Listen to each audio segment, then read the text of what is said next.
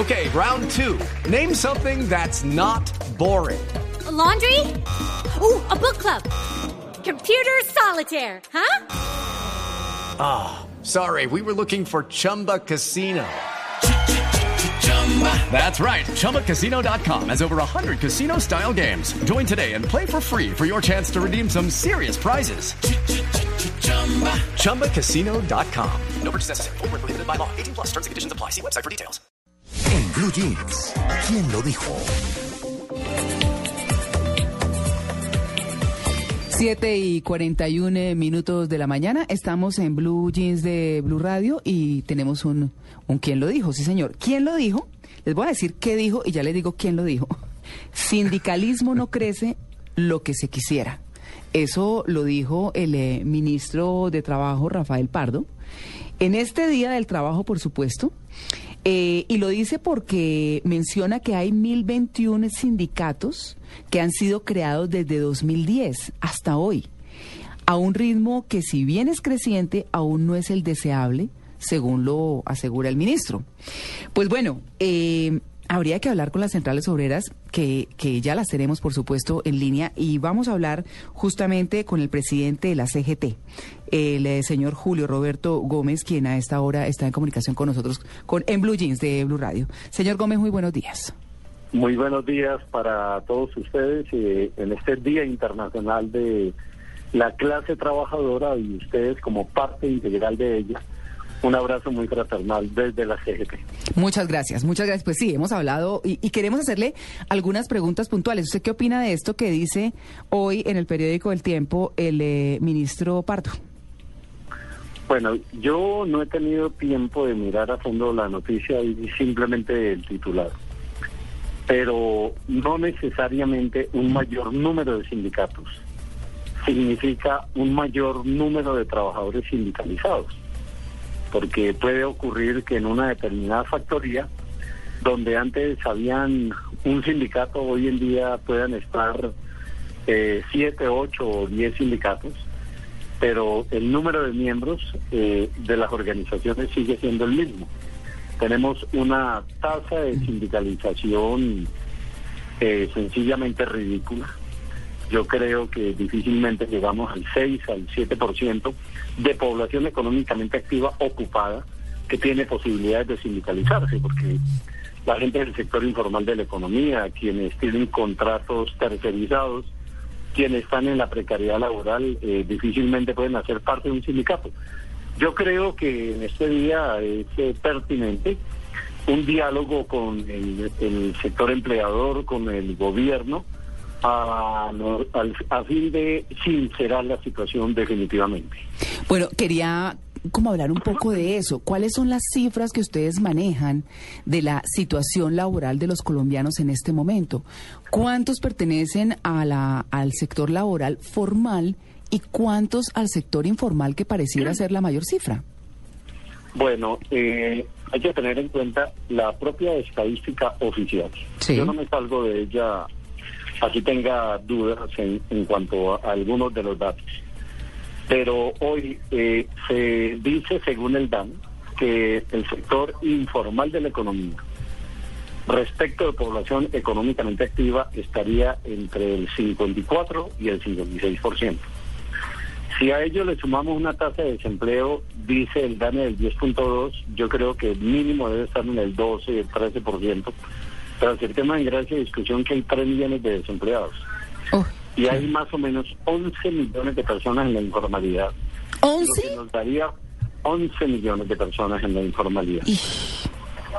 Entonces, esto significaría que escasamente el 32, el 34% estamos en el sector formal de la economía aportando a la seguridad social, eh, para cajas de compensación familiar, para bienestar familiar, para cena, a los sistemas de salud, a los sistemas de riesgos profesionales.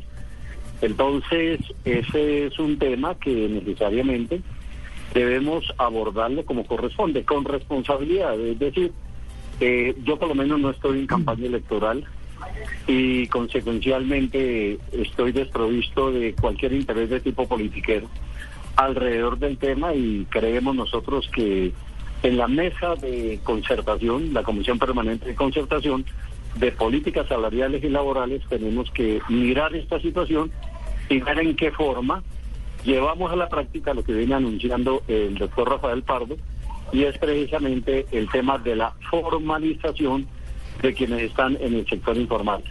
Todo esto hace pero, parte Pero ¿cuál sería una primera estrategia?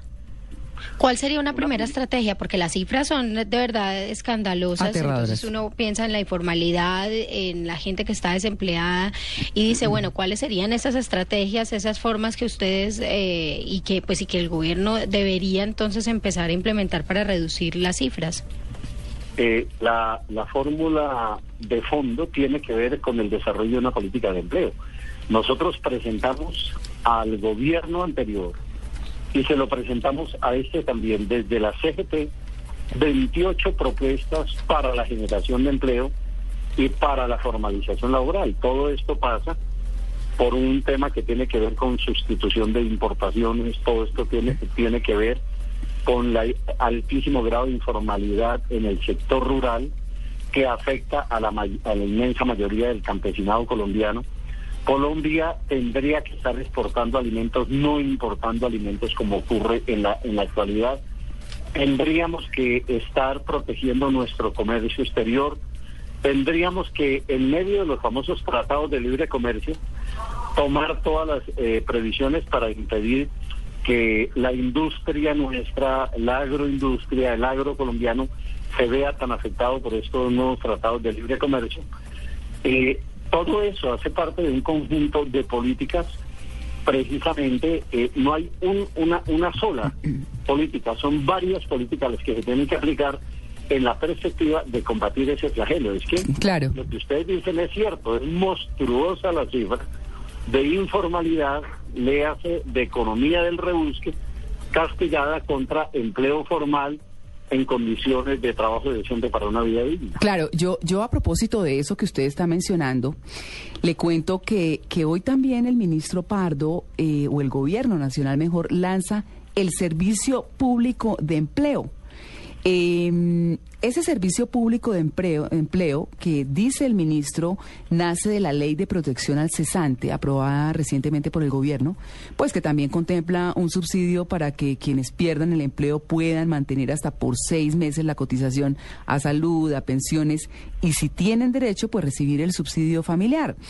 Eh, ese, eso sería tanto para de oferta como de demanda. Estaría eh, liderado por el SENA en el término, en, temas de, de demanda. En cuanto a oferta, dice el ministro, las empresas mismas deben eh, contarle al sistema cuáles son las vacantes que tienen.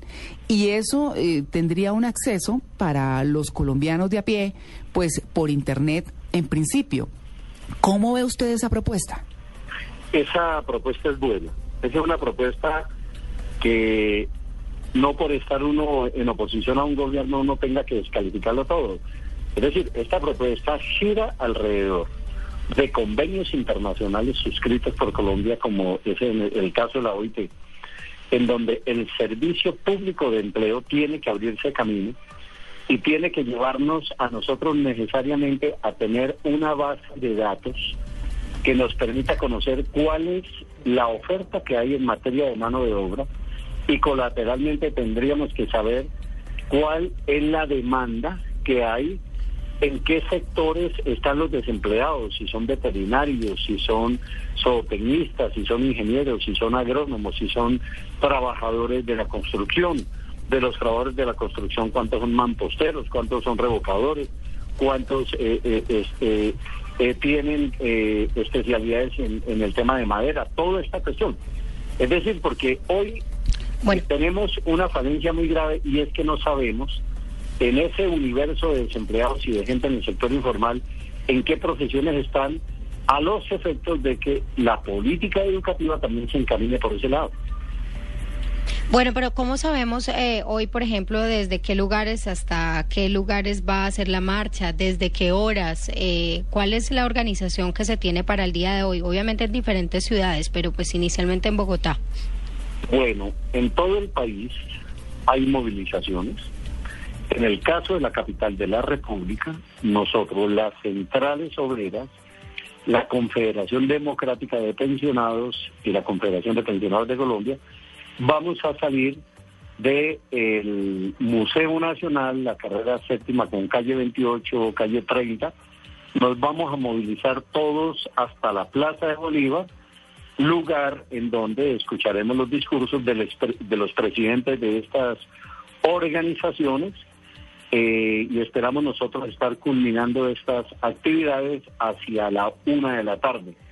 De tal manera que son movilizaciones pacíficas, estamos haciéndole un llamado a todos los participantes en cuanto a que respetemos Ay, el sí. Día Internacional de los Trabajadores. Usted ha dado en el punto. decirle a estos grupos que al final de la marcha quieren hacer de las suyas, que no tienen el aval, que no tienen el acompañamiento del movimiento sindical. Son gentes que algunos de ellos se encapuchan, nada tienen que ver con el movimiento sindical, ni con los pensionados, ni con los estudiantes. Consecuencialmente que se respete este como un día cívico, como, como lo que es, esa conmemoración de 127 años de historia desde aquel primero de mayo de 1886 en la ciudad de Chicago. Claro, mire eh, que los editoriales de El Espectador y El Tiempo hoy dicen, el del Espectador, eh, eh, un entrecomillado, eh, lo mismo que el del Tiempo, dice, creemos que en lo que se tiene que pensar un día como hoy es en cómo hacer del trabajo una política pública efectiva. Y el tiempo dice, este primero de mayo debería ser un espacio para el diseño de estrategias que les permitan a los trabajadores festejar su día y no simplemente cumplir con un feriado más. Señor Julio Roberto Gómez, presidente de la CGT, muchas gracias por su atención con el Blue Jean de Blue Radio y ojalá que todo salga bien hoy, que no acabemos con vitrinas ni con nada de esos infiltrados, porque sabemos que no son los trabajadores. Así, así- así es, como en la prensa. No, Bueno. es que ellos nada tienen que ver, ellos nada tienen que ver con, eh, con las manifestaciones de las centrales obreras. Pues por eso nosotros tenemos concentrado todo aquí en la carrera séptima hacia la Plaza de Bolívar y entonces vamos a estar muy pendientes de esta situación y le vamos a pedir de manera muy especial también a la policía que esté pendiente de esto para proteger la movilización. Claro que sí. Muchas gracias, señor Gómez. Son las 7.53, estamos en Blue Jeans de Blue Radio.